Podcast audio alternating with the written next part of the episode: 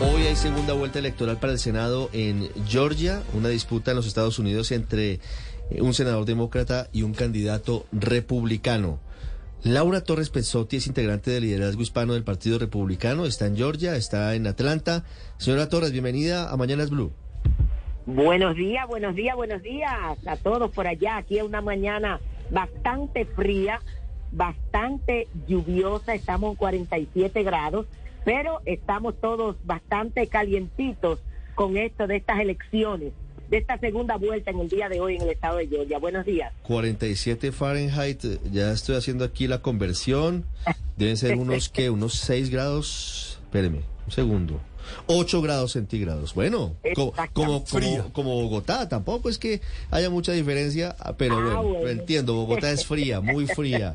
Doña Eso me han Laura. contado mis amigos. Tiene que venir. Óigame, doña Laura, ¿el voto anticipado le da ventaja al candidato demócrata? ¿Ustedes cómo lo ven desde el Partido Republicano?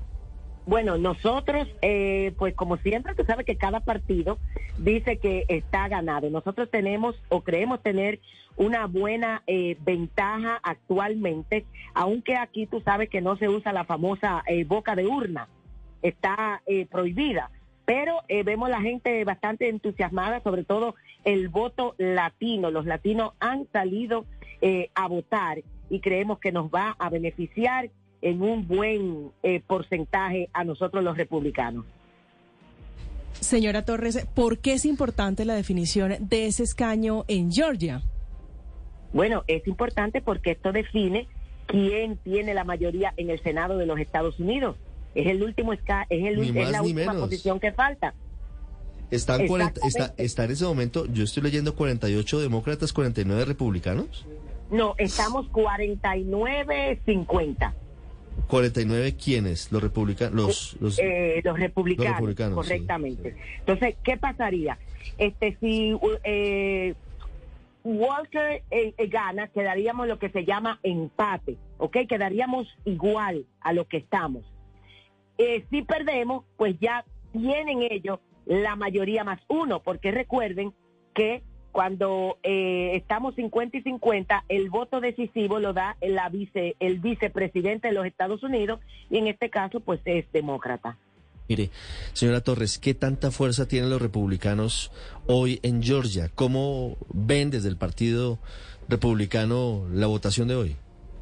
Miren, es una cosa bastante complicada, es más complicado de lo que se percibe fuera del Estado y fuera de los Estados Unidos.